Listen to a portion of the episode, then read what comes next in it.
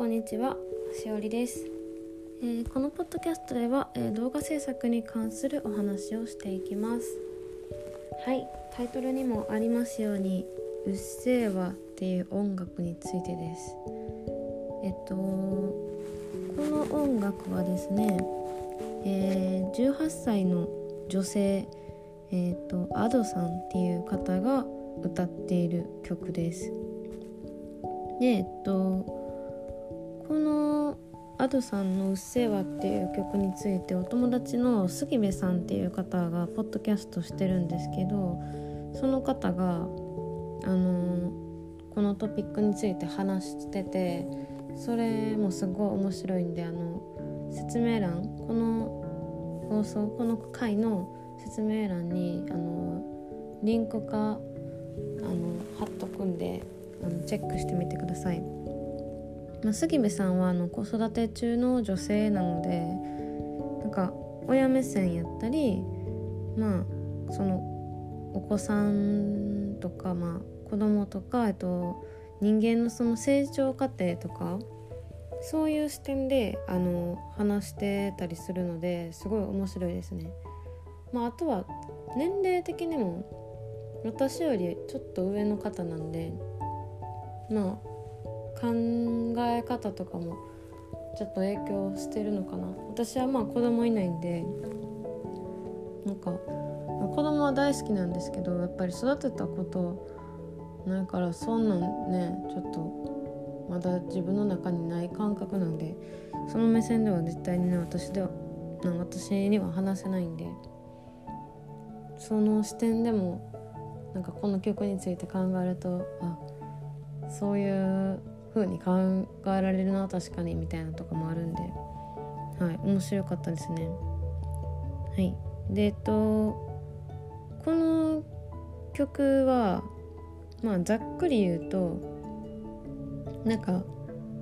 若い人たちその10代とか20代前半の人たちがそのあの社会の中の年長者たちに向けたうんなんか反発心っていうかなんかあんたたちには分か分からんやろうなとか分かってほしくもないわじゃないけどそういう感じのあのあれよね 意味を持つような曲です。でえとまあこの私このねあのトピックについて話そうって思った理由はえっと私もともとそのニュースか何かでこの曲めちゃくちゃ流行ってたのかな？いつぐらいに流行ってたのかわからんでわからないんですけど YouTube の再生回数とかもすごいですよね。でえっと以前はその詩のことあの詩っていうのはそのなんて言うんですか？リリックのことをあのニュースとニュースか何かで取り上げられてたんで私はとりあえず詩だけ知りたいと思って、ね、あのググってほんであのテキストベースで見たんですよ。でその時に読んだ感想としてはなんかまああ分かるなみたいなまあうんここまであの自分の性格が攻撃だとは思わないけどあの共感するなっていう内容だったんですね。でえっとつい最近またちょっとあの細かい内容は忘れたんですけど家族となんかこの曲のあの話題が出てその時に初めてあの音楽と一緒にね聴いたんですよ。歌詞見ながら Spotify で。なんかあの衝撃的すぎました。その何ですかそのテキストベースで見るのとあの音楽付きその Ado さんの歌い方とかそういうところでそのそのなんていう聴覚とかそういうところも一緒に取り入れるとなんかもう衝撃がレベチすぎてびっくりしましたね。なんかこれ私イヤホンつけて聞かれへんかもって思いました。衝撃的すぎて。なんかあのちっちゃい音でスピーカーでかけるみたいな感じ。伝わるのかな？まあちょっとそんな感じなんですけど。ね。あの今レベチって言ったんですけどレベチっていう言葉もねちょっとなんかもう古そうですよね。なんかまあレベチっていうのはレベルが違うっていう意味でまあいわゆるその若者言葉なんですけど数年前ぐらいからなんか使われてて。でもなんかほんま多分23歳の私が使うてる言葉とか普通に古いですよね。なんかあんま私ネットとかネット用語とか詳しくないんでついていけないですけどもう学校も行ってないんでね。でまあえっとまあそのこの曲はね「そのうっせぇわ」っていう曲は私はまあ正直あの共感するなっていうふうに思うんですけどまあターゲットとして、まあ、さっきも言ったんですけど10代とか20代前半とかで私はまあターゲット、まあ、ドンドンピシャなんですよね。23で、とまあ、社会人2年目っていうところで。でまあそれでもあの年代限らずその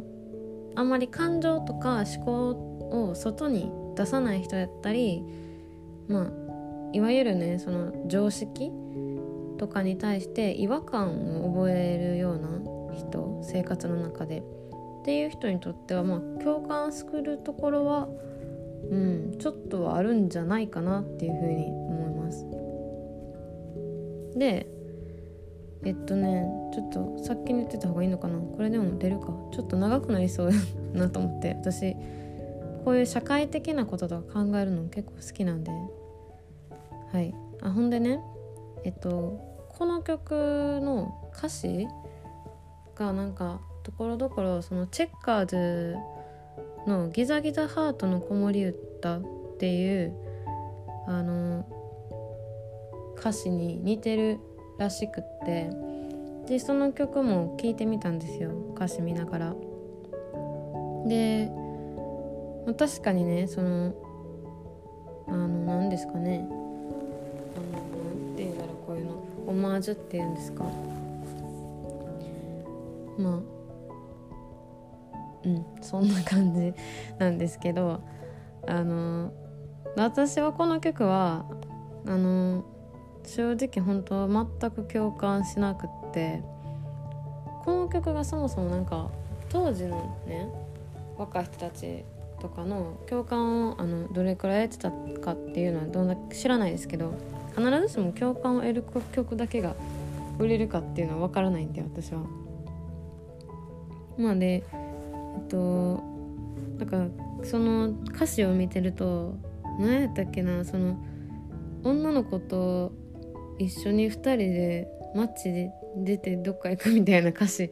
が あったと思うんですけどなんか正直あの今の若い人にそんな勇気ないんじゃないかなってちょっと思ったんですよね。昔の人がそれをリアルの世界どんだけしてたかわからないしなんかマジで尖ってる若者しかそんなことしてなかったのか若者のデフォルトだったのかそれはほんまに私は何もそのデータとして持ってないんで知らないんですけどあのえだってそんな勇気ないですよね私まあ女ですけどあの好きな子と一緒に街に出るとかそんな勇気ないでしょ。って思いますけどね。この学生の頃に。学校は明日あるんやけどってなりますけどね。でえっとねその何ですかね。リアルの世界で枠からはみ出ることとか失敗することとかってなんかちょっと怖いなって思うんです。思うと思う人多いんじゃないかな。なんかネットの世界で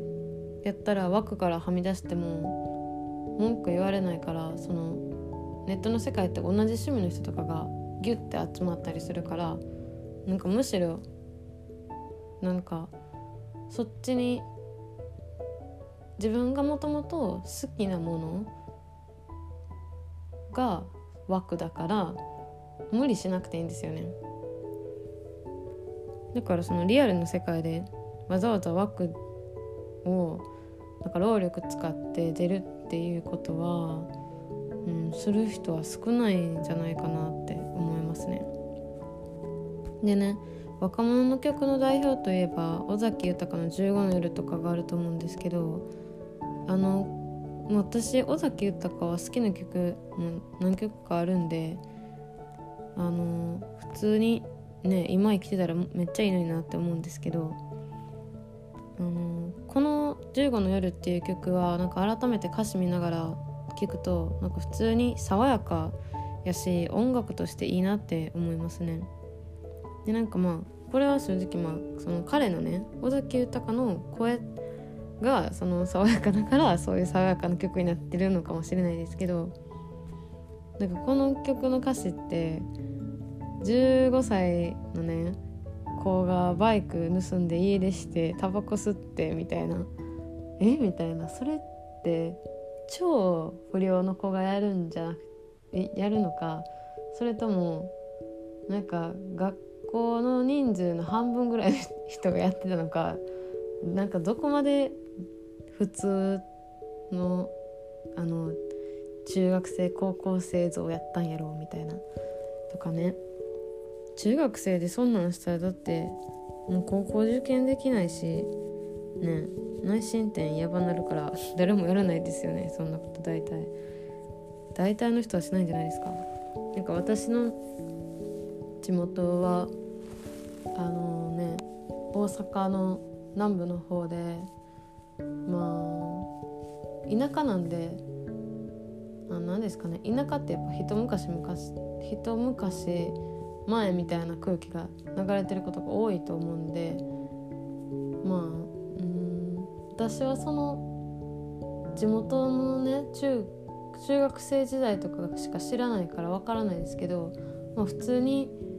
なんかいわゆるヤンキーみたいな子はいたんですよね。でもまあ別に普通にあの喋りますけどね。あの同級生とかだから。でもうんそのバイク盗んでる子がいたかどうかは分かんないですけどまあでも私は親両親ともにあの大阪のねその田舎の方の出身だからその2 3 0年前ぐらいのね若者の様子その私の地元の若者の様子の話とかもたまに聞くんですけどやばいですね。普通にめっちゃ荒れてます。なんかあの公立中学校なのにあの退学じゃないですけど違う学校に放り出されるみたいな。でたらい回しにされて最終的になんか引き引き受けた受け入れたのがなんかお母さんの中学校でみたいな話とかもね聞いて公立中学校でそんなことあるんやみたいな。私立やったらねまあなんかやったらそれは即大学とかになると思いますけど公立中学ですよ。なんかね皆さんの地元ってどうでしたか？そういうのありましたか？私の地元はうんまあでも分かりやすいのはなんか卒業式エピソードとかなのかな。あの卒業式のためだけその中学生の時に卒業式のためだけに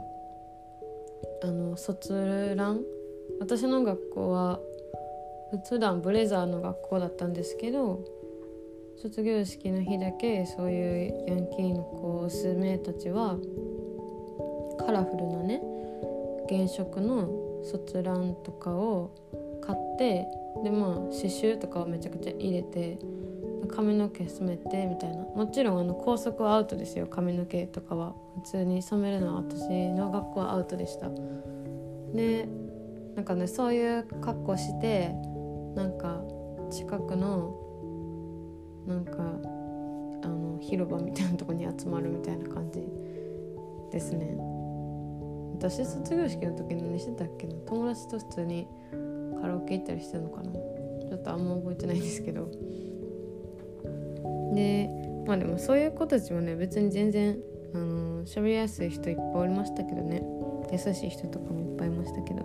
まあでもそんな感じでしたね。あの皆さんの地元がどんなだったのか。ちなみに私は97年生まれです。でえっとですねあのそういう尾崎豊の話話じゃない歌ってその15の夜15の夜だっけ？あ15の夜っていう歌とかはその分かりやすく不良が悪いことするっていうあの歌詞じゃないですか。あのでも今ってネットがあるから多分大人から見て子供が何してるか見えにくいと思うんですよ。で私は結構なんか昔から家でもめっちゃずっと喋ってるタイプでほんまに何でもかんでもいいことも悪いことも全部喋るみたいな聞かれてもないのになんか喋り続けるからほんまにもうむしろうるさいみたいなタイプの子供やったんですけどでまあね小学生の時は携帯持ってなかったですしで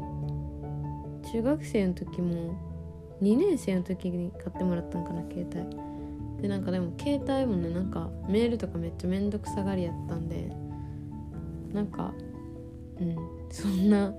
そんなにのりのめり込まなかったですね私は。ゲームも禁止の家やったんで Wii とかまあ今やったらスイッチとかその家族みんなでできるゲームは OK やけどなんか一人でちまちまやるゲームはダメっていうルールだったんですよ。まあ今の年齢になったらねなんかそのルール作ってた理由もなんとなく分かりますよ。そのやっぱコミュニケーション家族で取りにくくなるからっていう。でもやっぱちっちゃい時はめっちゃ嫌でしたね。私も動物の森やりたいと思ってました。DS で。まあちょっとその話は置いといて。でえっとまあそれでなまあこの15の夜とかそのチェッカーズのえっとなんだっけギラギラハートの子守歌とかって多分あの学生とかなのかな目線とか視点とかに視点的には。でもこの「うっせぇわ」っていう曲って、まあ、10代も含むしなんか20代前半も含むみたいな感じらしくて。でえっとまあ私はあの今ももちろん10代じゃないですし学生じゃない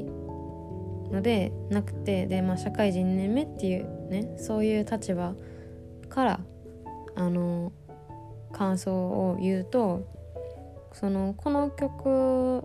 の中でなんかサラリーマン社会に対してちょっとなんかアレルギー反応みたいな起こしてるっていうイメージがあってでなんかっていうのもそのうん。どうなんだろう。サラリーマンに昔からなりたかったっていう人ももしかしたらいるかもしれないですけどこの曲ではなんかまあ何のその憧れもねサラリーマンに対して抱いてなくってその、うん、特にそういう出世とかそういうことに対してなんかあんまり興味がないようにかんなんか感じ取られるですよね私は。そういうこの曲から。でなんか別にその憧れもなくって夢もなくてねそのサラリーマンになりたいっていう夢も別になくてででも別になりたくなかった別にけどその大学まで進学してで、まあ、大学卒業したらまあ大体サラリーマンになるやろみたいな感じ。でなんかそういう引かれたあの線路の上をね走ってたらそういうなず望んでなくても特に。あのなれる存在なのかなってサラリーマンって。でそういうまあサラリーマンに対する無気力感とかをなんか若干感じるなって思いますね。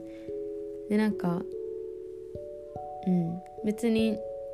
特にやりたいこともないみたいな感じにもうなんかそういう無気力感を感じますね本当に。でまあ私たちなんかまあ私たちとか言ってる時点でちょっとなんかあの分断をねなんか意識的に生んでる気がしてちょっと嫌なんですけどまあ私はその1997年生まれでその生まれた年生まれた年かっていうか生まれた時にはもうすでに日本の経済は悪くってなんかすごいデフレだしねもう金利とかも 0. 何パーセント 0. 何パーセントとか0.0何パーセントとかなのかなでまあそういう経済状況でまあねその頃の日本その頃の日本っていうかもう今もですけど経済成長なんてまあするはずもないみたいな状況ですよねなんか少子高齢化だから年金とかその医療保険の制度とかまあなんかもうね破綻する未来って感じ。結構なんか日本っていう国のシステムがもう一気にもう成り立たなくなってるじゃないですか今って。なんかその年金とか医療保険社会保険っていうのがあの従来の方法ではねもう今の人口ピラミッドではもうもう動かせないですよ。でまあしかもししわ寄せがね若い人に来るっていうところがねまたなんか反感を買っちゃうようなね感じですよね。でまあそういう国って絶対になんかキラキラした夢とかを若者が見れるような状況じゃないと思うんですよ。なんかねこの尾崎豊の曲とかそのチェッカーズの曲とかってめっちゃなんか何ですかね反発しながらも自分たちの未来にいっぱい期待して夢持ってなんかあのバイクで走ってるのとかも道を走ってはいるけどなんか未来に突き進んでる 比喩じゃないけどそういう風に聞こえたりねなんかするんですけど今の曲もそういう曲あるのかな。私あんまり日本の曲も疎すぎてあんまり知ら知らないんですけど。でえっとまあえっとねそれでプラスその日本のねそういうまああんまりいいとは言えないような状況。でえっとプラスまあネットですよね。大きいのはそのさっきも言いましたけどえっ、とまあ私はその巷でね言われてる Z 世代っていうねそういう世代に含まれる1997年生まれなんですがまあデジタルネイティブとかって説明される世代ですね。で私の個人の感想としてはえそうかって思うんですよ。だってあの VHS でしたっけ？あのビデオ。ビデオ。あのフィルムのフィルムがなんかぐっちゃぐちゃになる。あの四角いやつ。映像を見るやつ。今の子供だってあれ見せても何かわからないと思いますけど。だって私子供の時あの子供の時多分幼稚園幼稚園の時はずっとだったのか幼稚園前半だけだったのかちょっと分かんないですけどそれくらいの年齢の時は普通に、v、VHS でやってんのかなで、えっと、島次郎とか見てましたしでテレビお家のテレビテレビも ブラウン管だったし今では今ではすっかりテレビね一人暮らしで全然見なくなったんですけどでしかもなんかまあ初めて買ってもらったのはガラケーだったし中学生の時にね。でまあ高校生の時にもう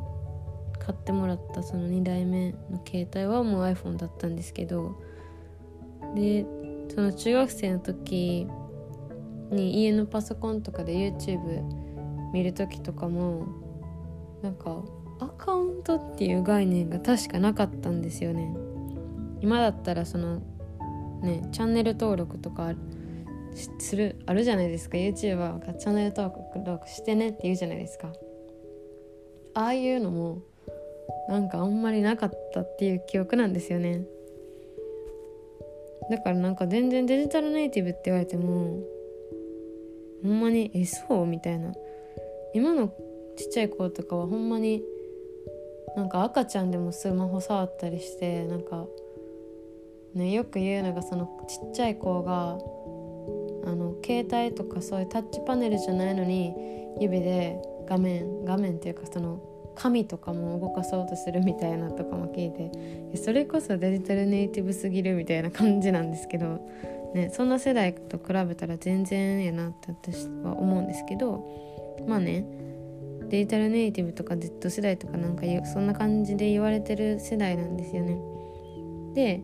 えっとまあ、そういうネットがあることによってまあ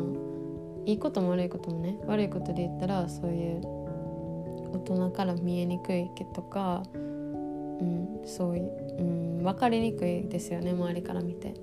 まあいいことで言ったらそういう自分の枠とか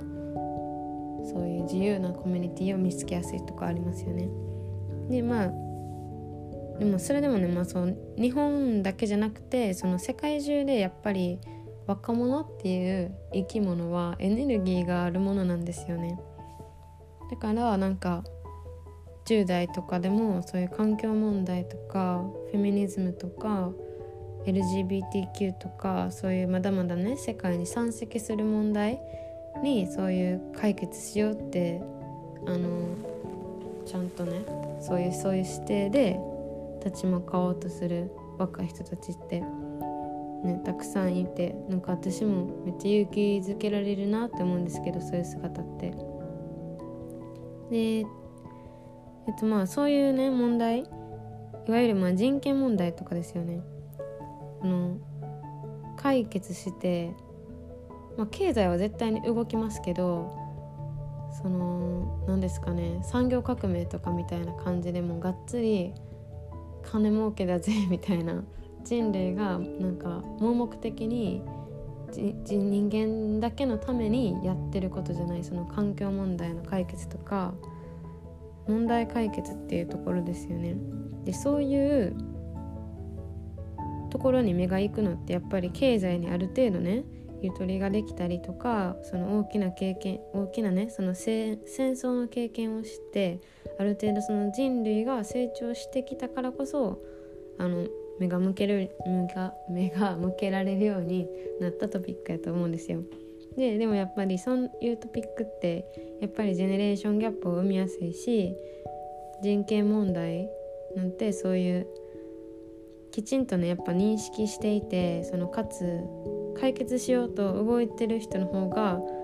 教養があるように見えるしなんか私は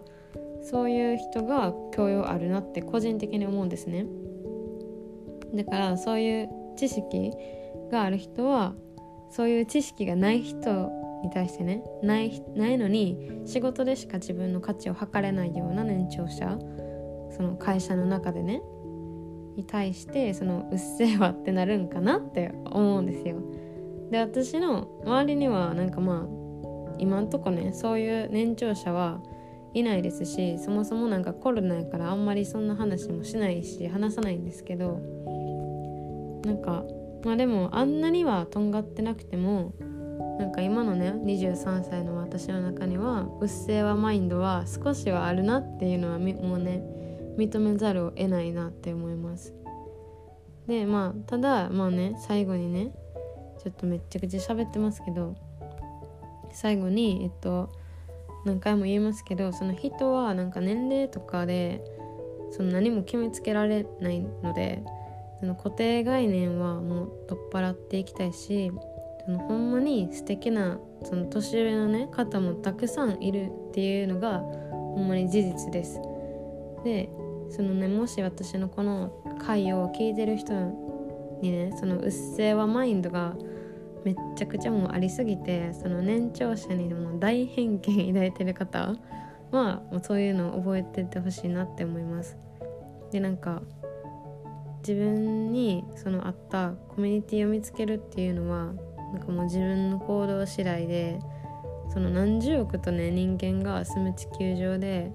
なんか誰とも仲良くなれないなんてほんまにほぼありえへんしそんな特殊なね誰とも何十億人と性格ほんまに合おうみたいなね人やったら多分ねなんかとてつもないスキル持ってるんでもうそういうスキルをほんまに世界のために役立っててほしいしこの世界もっと良くしてほしいなって思ってます。なんかね最後誰やねんって感じですけどちょっとほんまに喋りすぎてますね。30分も喋っちゃってる。でもこの曲はほんまにそういうねあのそういういっぱい話し合いとかそういう議論とかを生むようなそういうことをはらんでるあの内容だったしなんかねやっぱり私はこの曲のターゲットの世代としてなんか若い時に自分がこういうことを考えてるし感じてたっていうのはあのどれだけ年取っても忘れたくないしなんかねやっぱり若い人が一番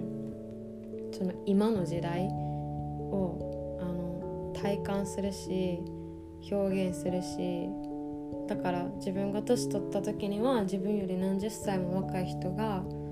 そういうことをしてるわけじゃないですか。でそういう時にねそういう若い人になんか素直になれなくってなんか敬意を示せなかったりなんかまあ丁寧に接することができなかったりそういう年齢のあの友達が本当に0人とかだったらもう完全に今のその、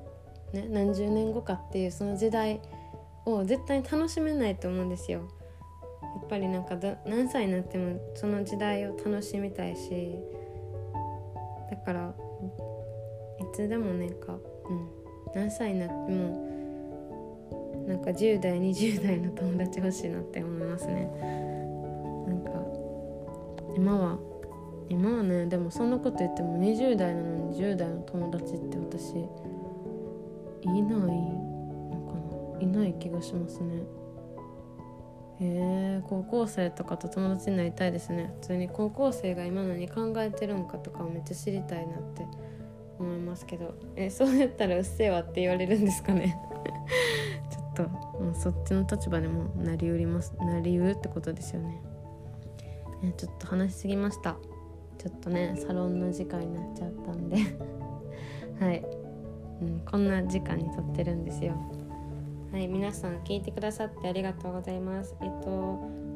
感想とかなんか考えとかがある方はえっと説明欄このポッドキャストのこの話の回じゃなくてえっと、えー、全体の説明のとこのインスタグラムの、えっと、DM でお待ちしているのでえっとぜひねこの回を全部聞いたっていうつわものはあのなんかあったら教えてください。はいえー、皆さん聞いてくださってありがとうございます、えー、良い一日をお過ごしください。